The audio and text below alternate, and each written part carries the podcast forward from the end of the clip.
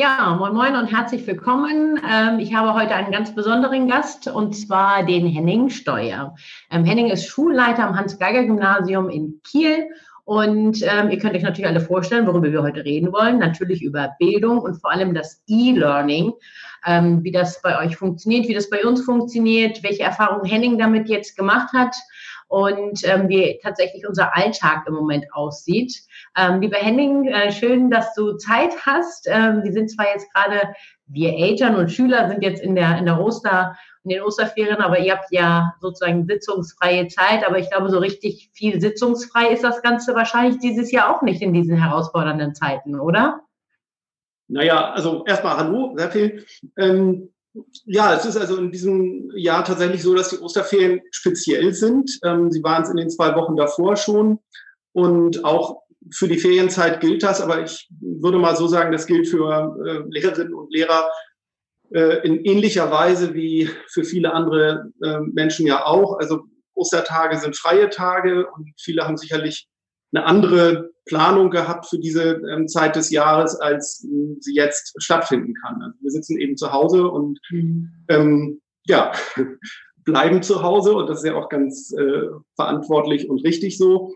Aber anders als geplant, kann ich zumindest für mich sagen und ich weiß es eben auch von, von vielen Kolleginnen und Kollegen. Und dann kommt dazu natürlich ähm, die grundsätzliche Frage, äh, wie findet jetzt eigentlich ja, ich sag mal, sowas ähnliches wie schulische Arbeit statt, auch in den Ferien. Mhm. Also ich kann halt sagen, hm, für mich beschränkt sich das tatsächlich auf ziemlich viel E-Mail schreiben. Ich habe ab und zu Kontakt mit Kolleginnen und Kollegen.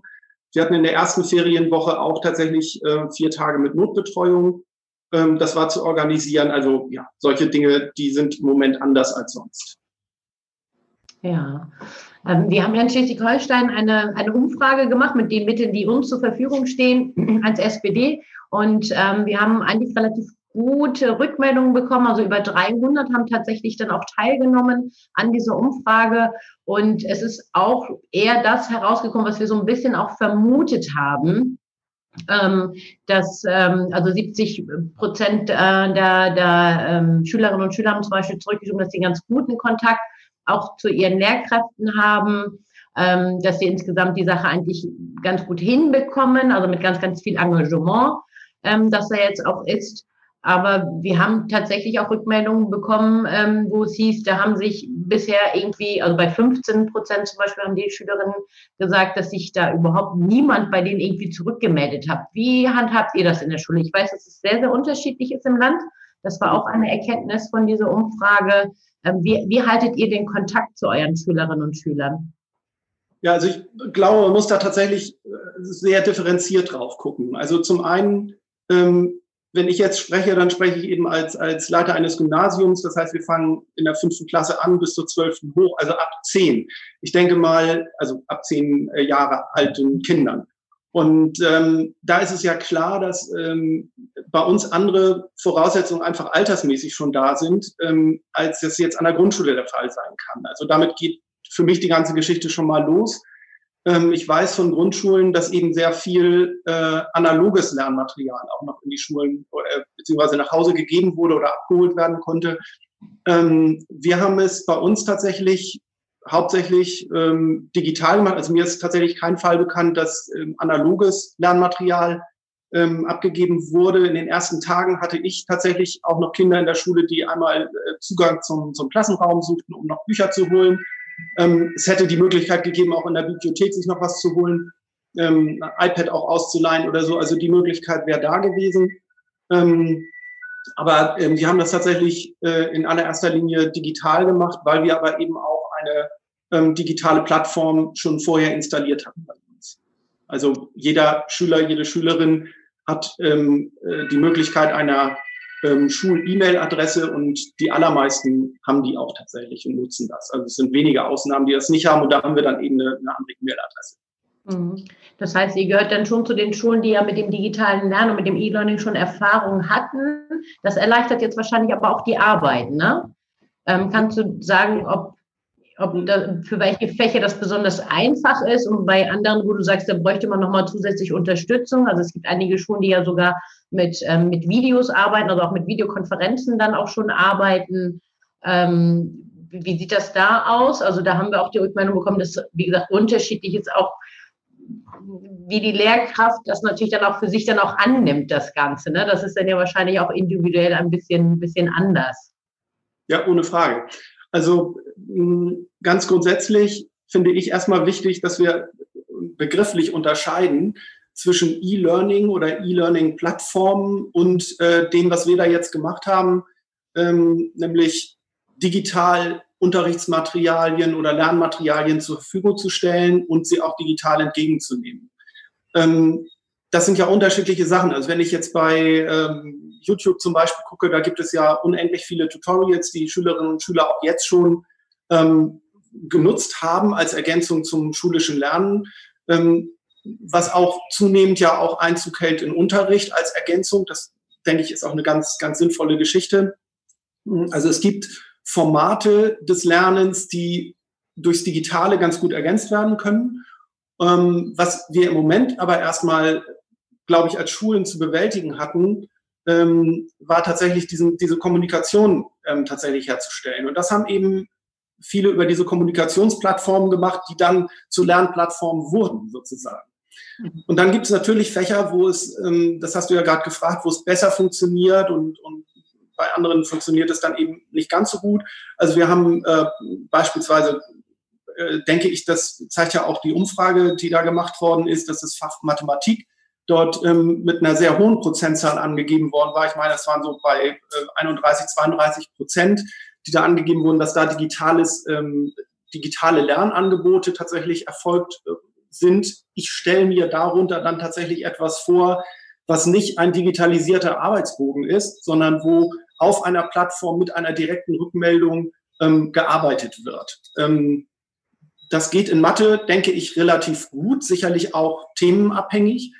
Ähm, in Deutsch, auch das habe ich in einem äh, Kommentar gelesen, ähm, da waren ja bei der Umfrage auch so, so freie Kommentarfelder möglich. Da wurde zum Beispiel gesagt, ähm, ich glaube, eine Mutter beklagte, dass wie soll ich eine Charakterisierung beurteilen?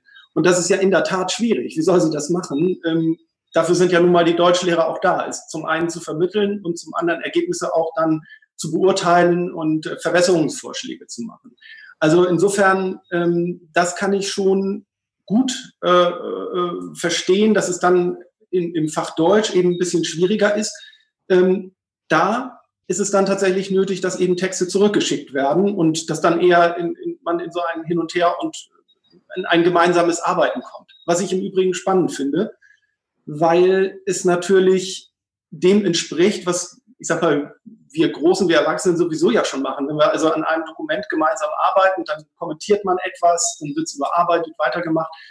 Ähm, diese Möglichkeit hat hier jetzt tatsächlich bestanden, ähm, da auch in eine andere Form des Austauschs zu kommen. Das finde ich bei der äh, ganzen Geschichte spannend, neben dem Krisenhaften, was es eben natürlich im Wesentlichen erstmal hat. Mhm. Wie gehen deine Kolleginnen und Kollegen mit der Situation um? Ähm, das ist natürlich für alle ja auch insgesamt schwierig, weil die Ansprüche jetzt natürlich sich nochmal verändert haben. Was waren so die häufigsten Rückmeldungen, die du, die du erhalten hast äh, von, deinen, von deinen Kollegen, was man verbessern müsste? Weil wir wollen natürlich gucken, ob wir aus dieser, ähm, dieser Phase, die wir jetzt äh, zwangsläufig alle erleben müssen, ähm, was wir daraus dann tatsächlich transportieren können und wie wir dann für die Zukunft auch etwas daraus Positives vielleicht auch ziehen können. Also ich glaube tatsächlich, dass wir sagen können, ähm, dass die ganze Frage der Digitalisierung jetzt neu diskutiert wird, auch werden muss. Also wir hatten das ja im, im Zuge des Digitalpakts, ging das ja im Grunde schon los. Der verläuft hm, über das Bundesgebiet, äh, so beobachte ich das, verteilt ja sehr unterschiedlich schnell, ähm, mehr oder weniger schleppend. Ähm, also wir werden über Digitalisierung sprechen. Wir werden sicherlich darüber sprechen müssen, das ist ja auch in den äh, der heute veröffentlichten ähm, in den Vorschlägen mit drin. Also wie gehen wir im Grunde auch mit Fortbildungen um. Äh, ich glaube tatsächlich, dass das erst der zweite oder dritte Schritt ist, die, die Frage der Fortbildung ich glaube, wir brauchen erstmal einen gesellschaftlichen Konsens, welche Form des digitalen Lernens wir eigentlich für welche Schulform richtig finden und brauchen. Und ähm, dann können wir anfangen, auch die Lehrkräfte darin auszubilden. Mein Eindruck ist allerdings, ähm, dass wir auch daneben, das zeigt sich, finde ich, nämlich in dieser Umfrage ja auch, ähm, vielleicht nochmal ganz anders als Gesellschaft auch über ähm, Fragen von Finanzierung und ähm, Verteilung nachdenken müssen. Also sprich, ähm, wenn ich so eine Situation habe wie jetzt, dann wäre mein Wunsch natürlich eine hundertprozentige Abdeckung mit einigermaßen vernünftiger Hardware und einer hundertprozentige Abdeckung mit Internet. Denn das sind die Voraussetzungen. Ich halte es, also ähm, in der, Umfrage, ich muss mal eben nachgucken, da hieß es ja, ähm, bei der Frage, wie ähm, sind Geräte benutzt worden, wurde ja differenziert nach, äh, ich weiß gerade nicht, ähm, nach Handys auf jeden Fall, ähm, Laptops, Tablets. Und ähm, da war eine durch also die, die, die Handys waren mit, ich glaube, über 70 Prozent vertreten. Das ist natürlich erstmal super, aber es ist aus meiner Sicht nur eine, äh, ja, so eine Scheinzahl. Denn mit dem Handy, ganz ehrlich, kann man ja nicht wirklich vernünftig arbeiten. Das geht nicht. Das heißt, Laptop oder Tablet würde ich schon sagen, ist Mindestanforderung. Und da müssen wir als Gesellschaft doch gucken, wie stellen wir sicher, dass überhaupt diese Medien, äh, also diese Geräte, den Schülerinnen und Schülern flächendeckend zur Verfügung stehen. Denn 20 Prozent haben ja auch angegeben, dass sie diese Möglichkeit nicht haben. Und das finde ich ist deutlich zu viel. Mhm. Das ist tatsächlich auch etwas gewesen, was wir auch vermutet haben, dass es auch Schülerinnen und Schüler geben wird, die die Endgeräte zu Hause nicht haben. Interessanterweise gab es äh, zum Thema Netz gab nicht so einen, nicht so viel Stress, wobei ich zu Hause sehr oft erlebe, dass das Netz nicht reicht und wir brauchen mehr ein besseres Netz. Ähm, das ist gerade im ländlichen Raum auf jeden Fall ein, ein Thema für uns alle, weil wir jetzt ja auch alle im Netz sind. Ne? Also es ist ja nicht nur so, dass, dass die Jungs jetzt von zu Hause aus arbeiten, sondern ich ja viel von zu Hause aus mache, deswegen jetzt auch im Büro wieder sitze, weil das Netz zu schlecht ist einfach für eine Videokonferenz. Ähm, ich dafür dann tatsächlich auch rausfahren muss ähm, oder in die Stadt reinfahren muss.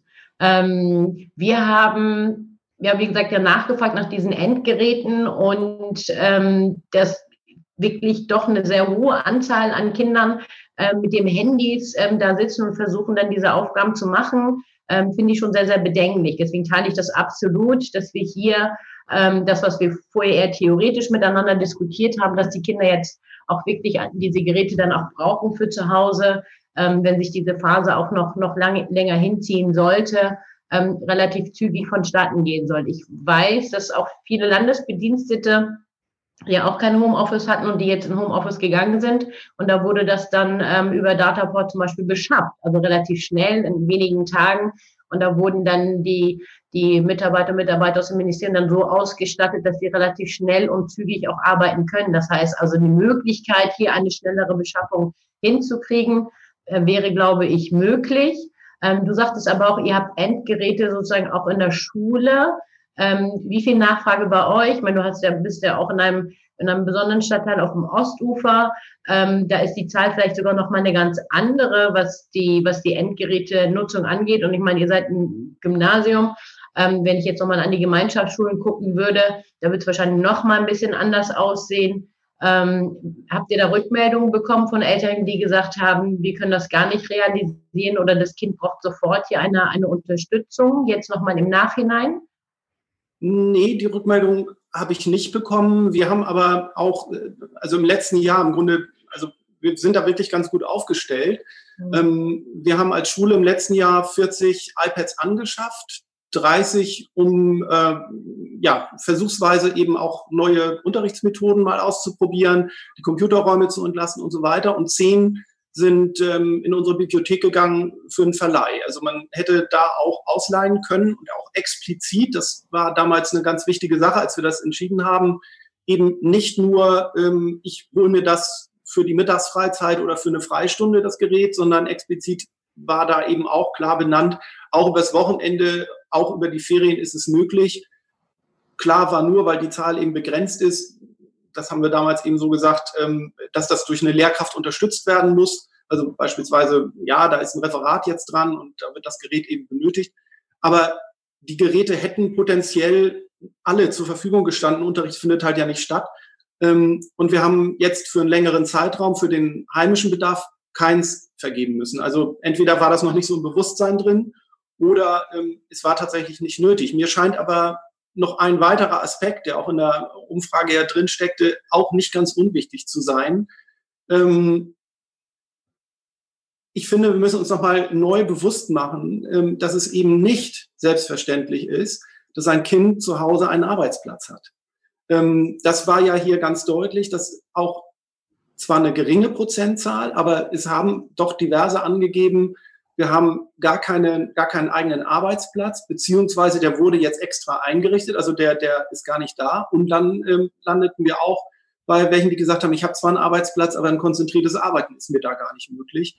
Ähm, auch da, wenn ich es richtig habe, im Kopf habe, landen, waren wir so bei 20 Prozent. Und ähm, mhm. das finde ich einen wirklich heftigen Wert, der auch einfach zu bedenken ist äh, in dieser ganzen ähm, Diskussion. Und ähm, insofern so verstehe ich auch den, den Vorschlag, den ich da in der Pressemitteilung von heute da gelesen habe, dass eben auch Schule als, ja, ich sag mal, individueller Lernraum, Lernort auch wieder geöffnet werden sollte und geöffnet sein sollte. So, also im Grunde so eine, sowas ähnliches wie eine Notbetreuung. Ne? Also, mhm. ähm, dass eben auch Ältere einfach den ruhigen Raum nutzen können. Und die Schule steht im Moment leer.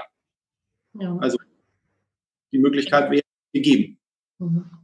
Ja, genau, das war halt eben auch der Aspekt, den, den wir überlegt hatten, weil es geht hier natürlich gerade um die ähm, Abschlussschülerinnen und Schüler, die jetzt ähm, sich vorbereiten müssen. Ähm, da ist jetzt, äh, die Bildungsministerin hat jetzt ja auch ähm, Daten genannt. Mehr wissen wir zwar auch noch nicht, das soll auch ähm, erst im Bildungsausschuss ja auch nochmal thematisiert werden. Könnt ihr euch jetzt schon irgendwie darauf vorbereiten? Ähm, welche Rückfragen gibt es da, was die meine, das ist ja wieder Gymnasium, die Abi-Prüfung, es wird aber die Gemeinschaftsschüler ja auch interessieren, was ist mit ihnen, mit deren Schulabschlüssen. Ähm, wir haben sehr, sehr viele Zuschriften bekommen, insbesondere auch von Schülerinnen und Schülern, die gesagt haben, mein Kopf ist irgendwie ähm, so gerade und die Situation sehr, sehr schwierig und wir haben gar nicht die Voraussetzungen, wie andere das hatten, sich auf ihr Abitur vorzubereiten. Wie ist da die Lage bei euch an der Schule? Sind das mehr Schülerinnen, die sich melden oder mehr Eltern? die sich Sorgen machen? Nee, also ich habe ähm, durchaus von vielen Schülerinnen und Schülern gehört. Und ähm, ich bin auch der Meinung, dass wir die dort vorgetragenen Sorgen wirklich richtig ernst nehmen müssen. Das ist nicht aus der Luft gegriffen. Und ähm, ich habe auch nicht den Eindruck, äh, dass da jetzt äh, Schülerinnen und Schüler versuchen, ich sag mal in Anführungszeichen auf, auf billige Weise sich ein Abitur da irgendwie zu besorgen und Prüfungen umgehen wollen oder so, dann glaube ich nicht. Ähm, ich äh, halte das auch wirklich für eine absolute Notmaßnahme, wie ja ähm, insgesamt auch ähm, ich die, die Debatte so wahrnehme, ähm, dass das kein erstrebenswerter Ansatz ist, weil ähm, natürlich eine schulische Abschlussprüfung ähm, auch etwas macht mit einem. Das hat auch Einfluss auf eine Biografie, völlig klar.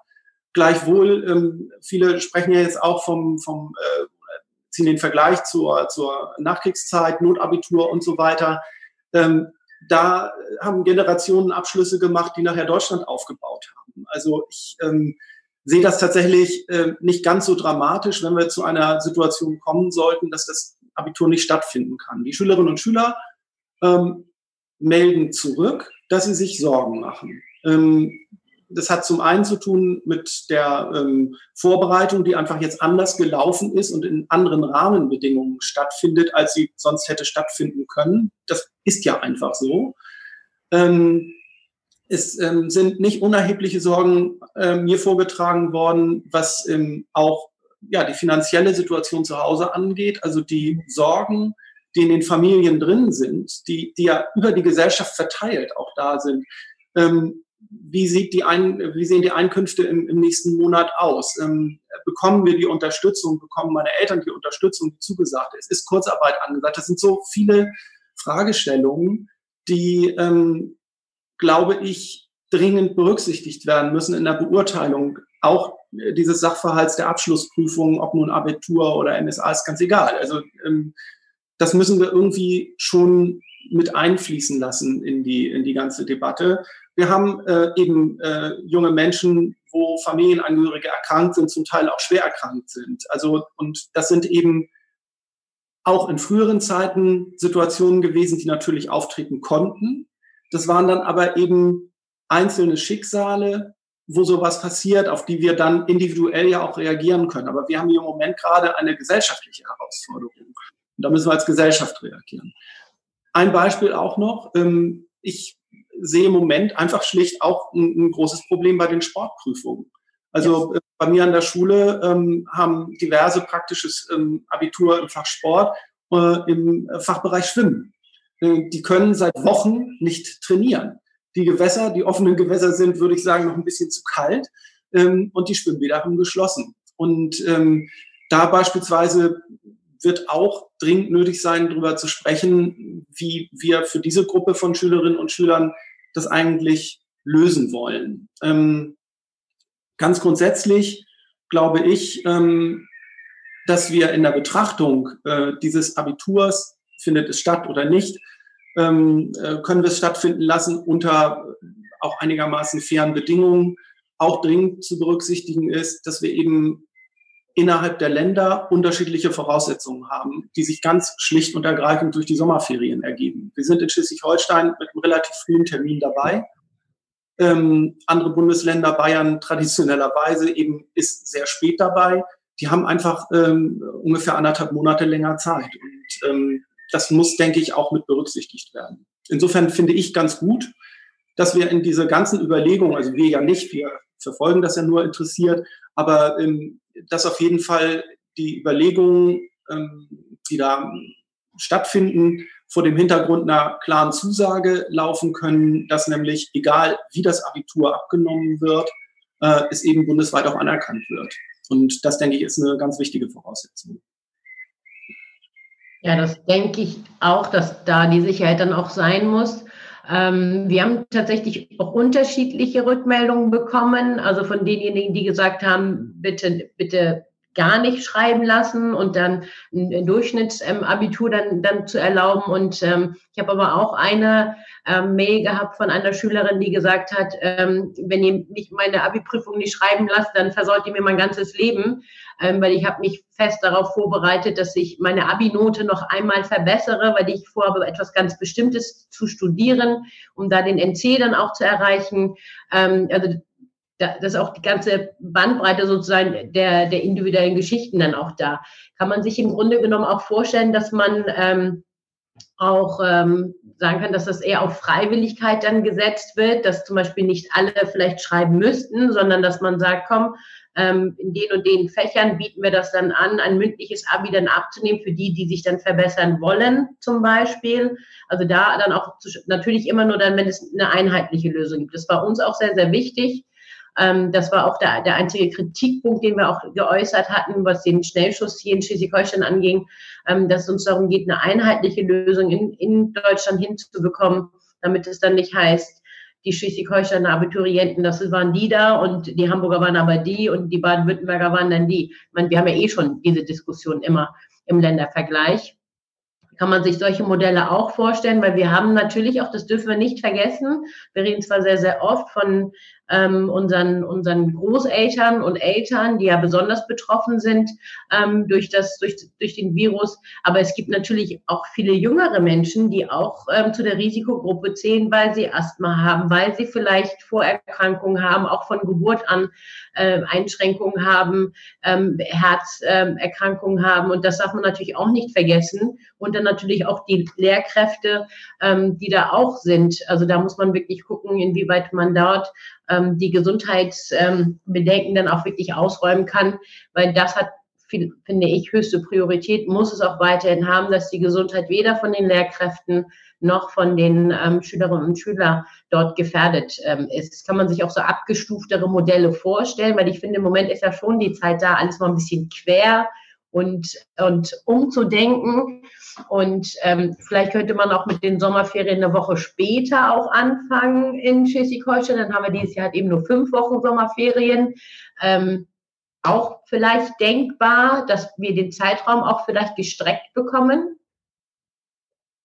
Also äh, ganz grundsätzlich, da habe ich eine persönliche Meinung zu, aber im, im, im Grundsatz orientiere ich mich natürlich an dem, was da kommt. Ich, ich habe aber tatsächlich bei der einen äh, Geschichte schon ein kleines Fragezeichen.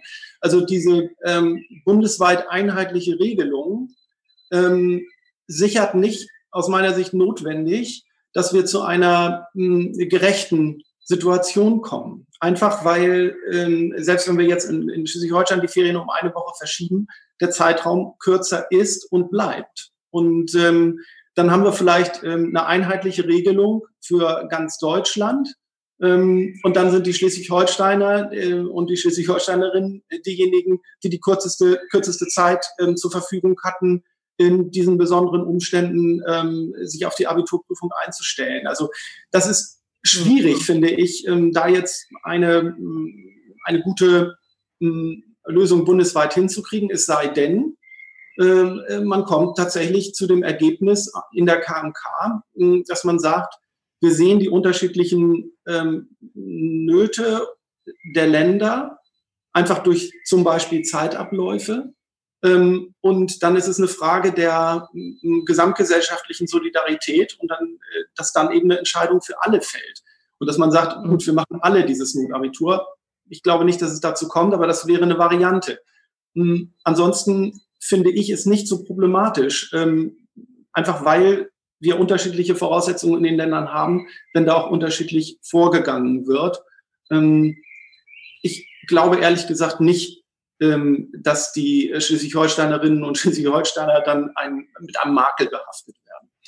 Ähm, zweiter Punkt, die, die Frage, ob man das offen halten sollte, finde ich ganz problematisch, weil wir entweder eine Entscheidung haben, die getroffen wird aufgrund einer ähm, ja, gesundheitspolitischen Einschätzung der Lage, ähm, dann geht es eben nicht. Oder man sagt eben, es ist möglich. Und dann finde ich nicht, dass es ein Wunschkonzert sein sollte, sondern dann müssen wir eben äh, das hinkriegen, dass alle in verantwortbarer ähm, äh, Möglichkeit das dann eben auch schreiben und, und ähm, durchführen können. Hm. Also mir geht es darum, das Ganze noch ein bisschen zu entzerren, weil wir wissen ja nicht, ob ähm, nach den Osterferien die Schule wieder ganz normal startet ähm, für alle anderen. Ähm, aber für euch das natürlich schon jetzt, ähm, zumindest Stand heute, ähm, die Termine für, für das Abi dann ja schon stehen. Mhm.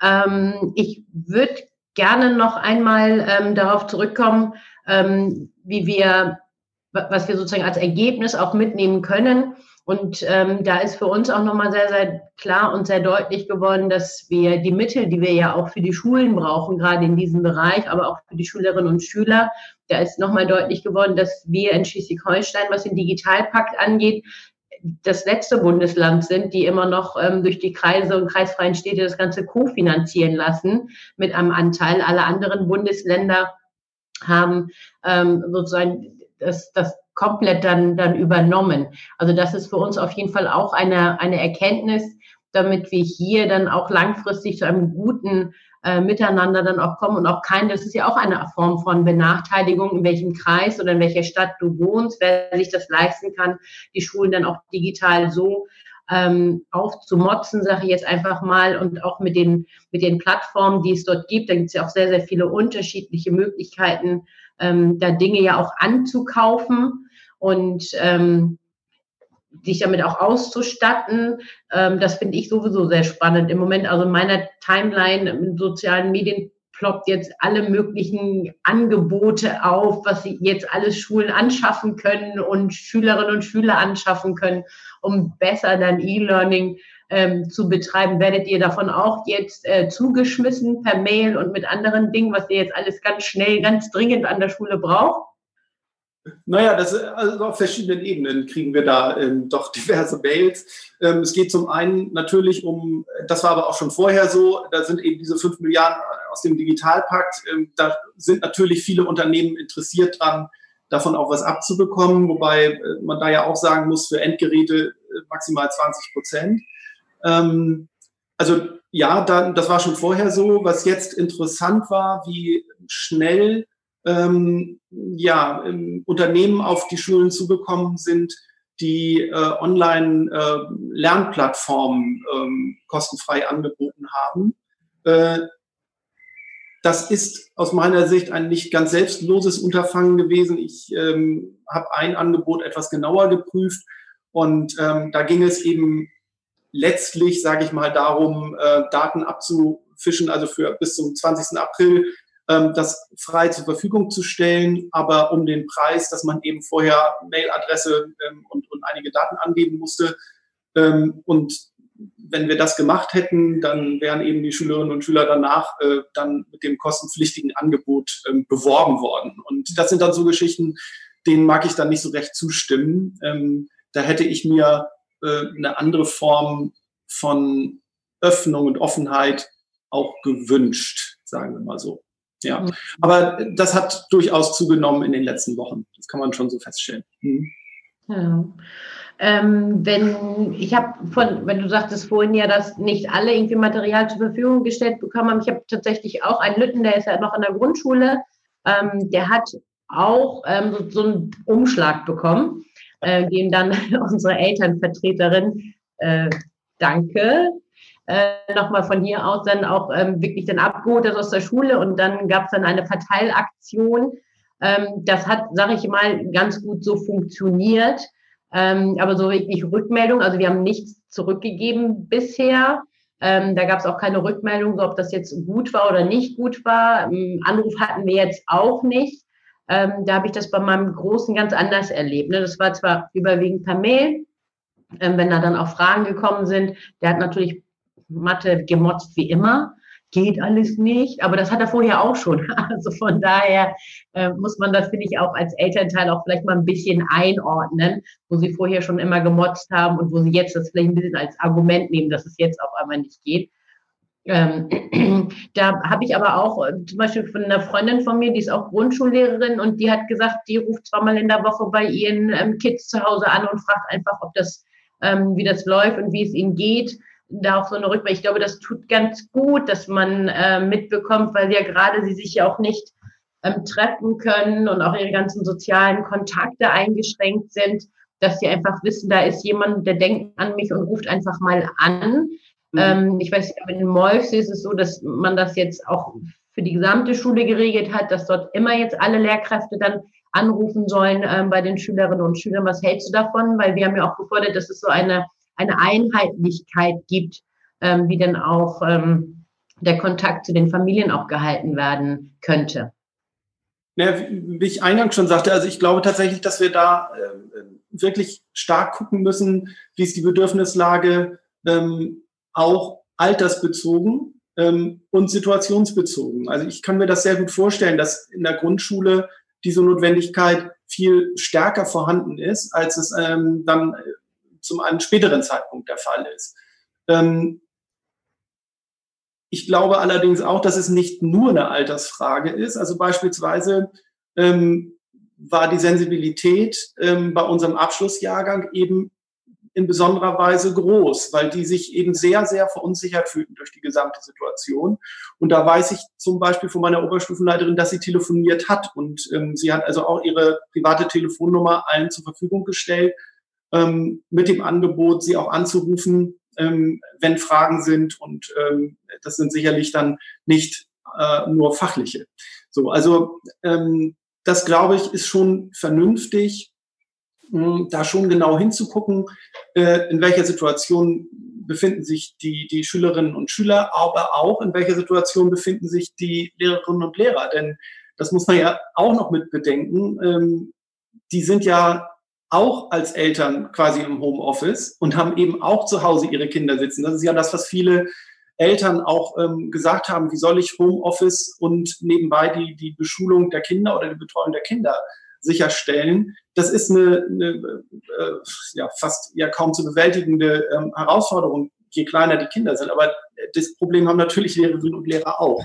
Also insofern ähm, ähm, halte ich da nichts von, von pauschalen äh, ähm, Vorgehensweisen und sagt, alle müssen so oder alle müssen so, sondern äh, ich glaube, also du sagtest vorhin einmal den Blick weiten, vielleicht auch mal querdenken und so und an der Stelle eben äh, tatsächlich zu sagen, ähm, wir müssen gucken, was auch jeder Einzelne leisten kann und ähm, zu leisten imstande ist, je nach ähm, auch individueller Situation. Das, glaube ich, ist schon ganz sinnvoll an der Stelle. Wie wir ja auch, wenn es nach den Ferien wieder losgehen sollte, ähm, beziehungsweise je nachdem, wann es wieder losgeht, auch gucken müssen, wie gehen wir eigentlich ähm, mit den unterschiedlichen Altersgruppen ähm, innerhalb der Schulgemeinschaft um, also die sogenannten vulnerablen Gruppen über 60. Ähm, können die ganz normal dann ihren Dienst tun oder werden wir da auch andere ähm, Möglichkeiten finden müssen, ähm, wie sie ihre Schülerinnen und Schüler betreuen können? Also da müssen wir, glaube ich, immer äh, jeweils gucken tatsächlich. Für meine Schule kann ich sagen, ähm, das, was ich als Schulleiter wichtig fand, ähm, nämlich dass Angebote von allen kommen. Das ist sichergestellt gewesen tatsächlich. Ähm, also es haben zu 100 Prozent alle Kolleginnen und Kollegen ähm, Aufgaben zur Verfügung gestellt. Das weiß ich deshalb, weil wir ähm, auf unserer Homepage für die Eltern eine Übersicht gemacht haben, dass die eben auch gucken konnten, was hat mein Kind eigentlich zu tun und nicht abhängig davon, wann was das Kind erzählt. Ähm, und dadurch ähm, war es eben auch klar, dass alle ähm, was eingereicht hatten. Und ähm, ja, das muss ich sagen, äh, fand ich doch großartig und damit hatte ich ehrlich gesagt auch nicht so gerechnet, weil ja die Voraussetzungen ähm, auch mit dem Umgang mit dem Digitalen doch immer noch sehr unterschiedlich sind. Und ähm, dass das so gut geklappt hat, das hat mich sehr gefreut. Mhm. Ihr habt ja auch einen sehr, sehr hohen Anteil an Kindern mit Migrationshintergrund. Ähm, ich werde jetzt auch natürlich auch ganz viel gefragt, wie das ist jetzt, ähm, dass die ähm, Kinder jetzt nicht die Unterstützung von zu Hause aus bekommen können. Ähm, nicht nur welche Migrationsgeschichte haben, auch, auch andere.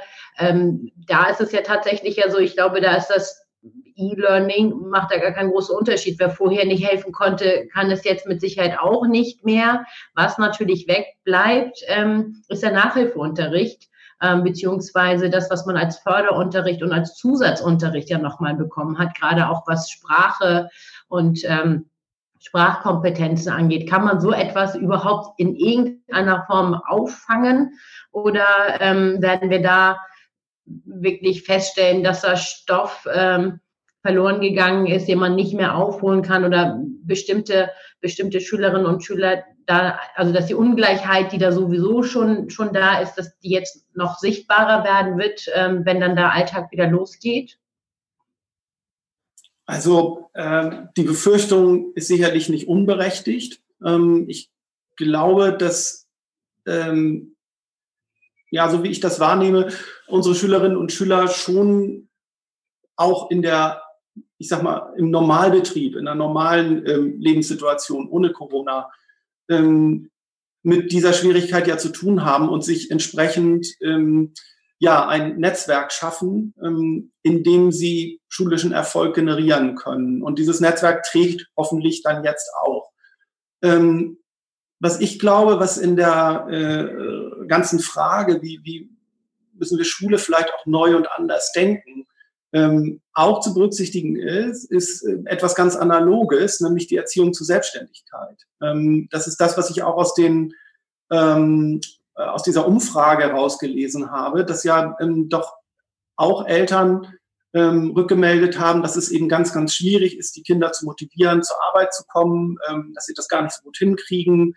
Ähm, also dieses ähm, sich den Zwang oder den, den, den Druck, die, die Verantwortung fürs Lernen selbst zu geben.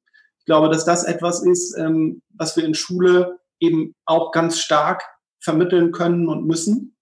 Und da haben wir in den letzten zwei Jahren zum Beispiel einen großen Schwerpunkt auch drauf gelegt bei uns ähm, durch sogenannte freie Lernzeiten ähm, in der Hoffnung, dass äh, die Selbstständigkeit einfach steigt und ähm, dann auch in so einer Situation nützt. Gleichwohl, ich habe die Rückmeldung von Lehrerinnen und Lehrern eben auch bekommen, die sich viel Mühe gegeben haben, mit, mit guten Aufgaben auch die Schülerinnen und Schüler zu versorgen, ähm, die dann eben teilweise keine Rückmeldung bekommen haben. Und ähm, wo dann eben klar war, da ist das nicht bearbeitet worden oder eben nicht zurückgeschickt worden. Und da wird dann die interessante Frage jetzt im, im, im Nachhinein sein, womit hatte das jetzt zu tun? Ähm, mit fehlender Motivation, mit ähm, fehlendem technischen Support, mit einem fehlenden Arbeitsplatz.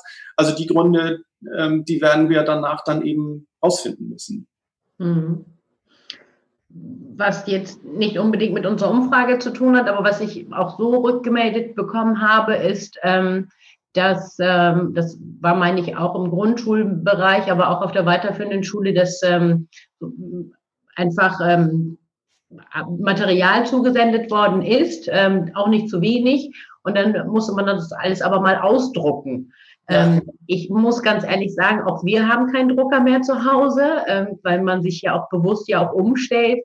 Und ähm, in den Büros klar, ähm, das hat tatsächlich nochmal für ein bisschen, äh, was heißt bisschen, aber schon auch für Ärger gesorgt. Ähm, man wohl dem, der ein Büro hat und die Sachen dann halt eben da ausgedruckt hat. Äh, das sind aber so Dinge, auf die, die kommt man so am Anfang ja gar nicht, sondern die passieren dann erst dann, wenn die Aufgaben kommen. Ähm, ich glaube, das sind so Dinge, da werden wir auf jeden Fall auch ganz viel lernen hinterher und sagen sie, ja klar, ne, die Menschen haben sich auch schon umgestellt. Ähm, genauso wie viele auch gar kein Festnetz mehr zum Beispiel haben.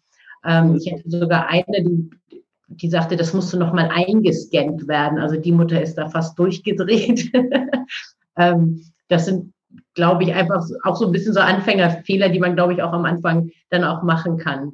Ähm, mich hat tatsächlich ein Ergebnis, obwohl dies auch sehr, sehr hoch ist, aber trotzdem sehr, sehr gefreut. Und ich glaube, das hat ähm, auch was damit zu tun, egal wie viel immer gemeckert wird äh, über Schule und Bildung und was alles nicht gemacht wird und was alles irgendwie nicht passiert oder so.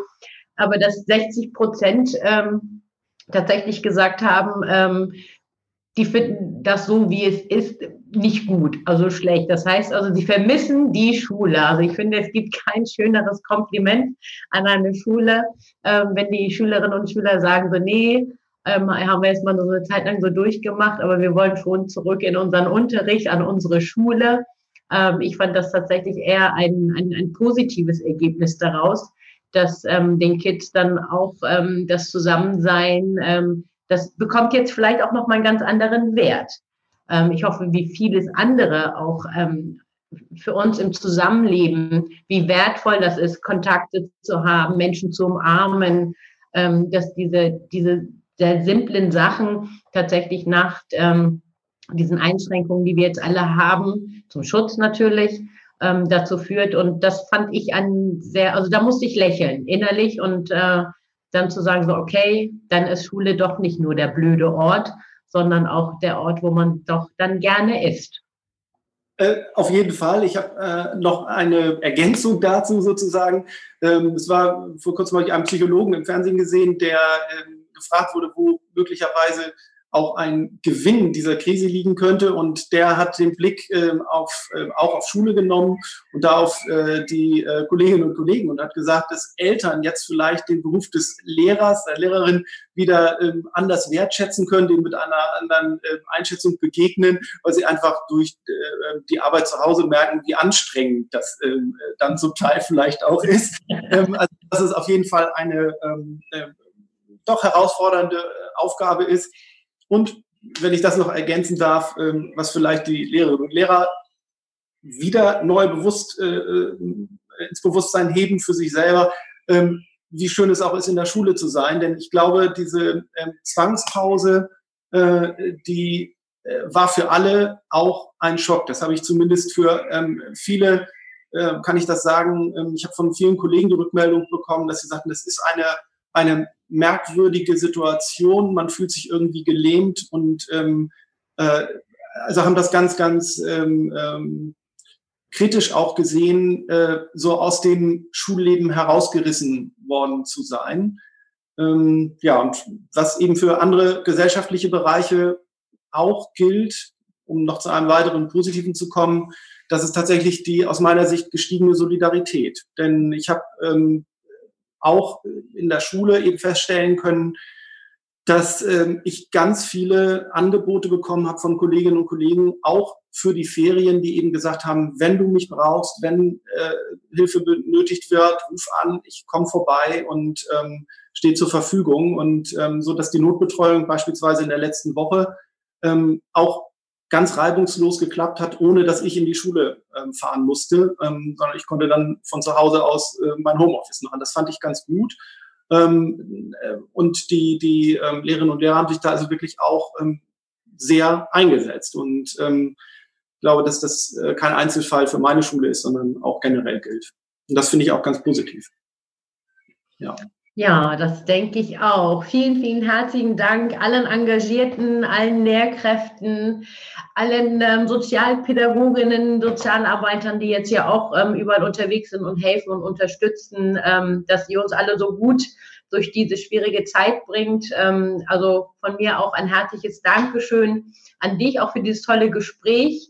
Ähm, ich hoffe, auf ganz, ganz bald und dann auch auf jeden Fall im Persönlichen dann. Aber ich wünsche dir bis dahin eine gute Zeit, äh, frohe Ostern und ähm, ja, euch allen bleibt mit Hoffnung, bleibt mit Zuversicht. Ähm, auch diese Zeit werden wir alle gemeinsam gut ähm, hinbekommen und schaffen. Bis dahin.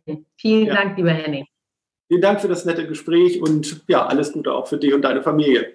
Tschüss.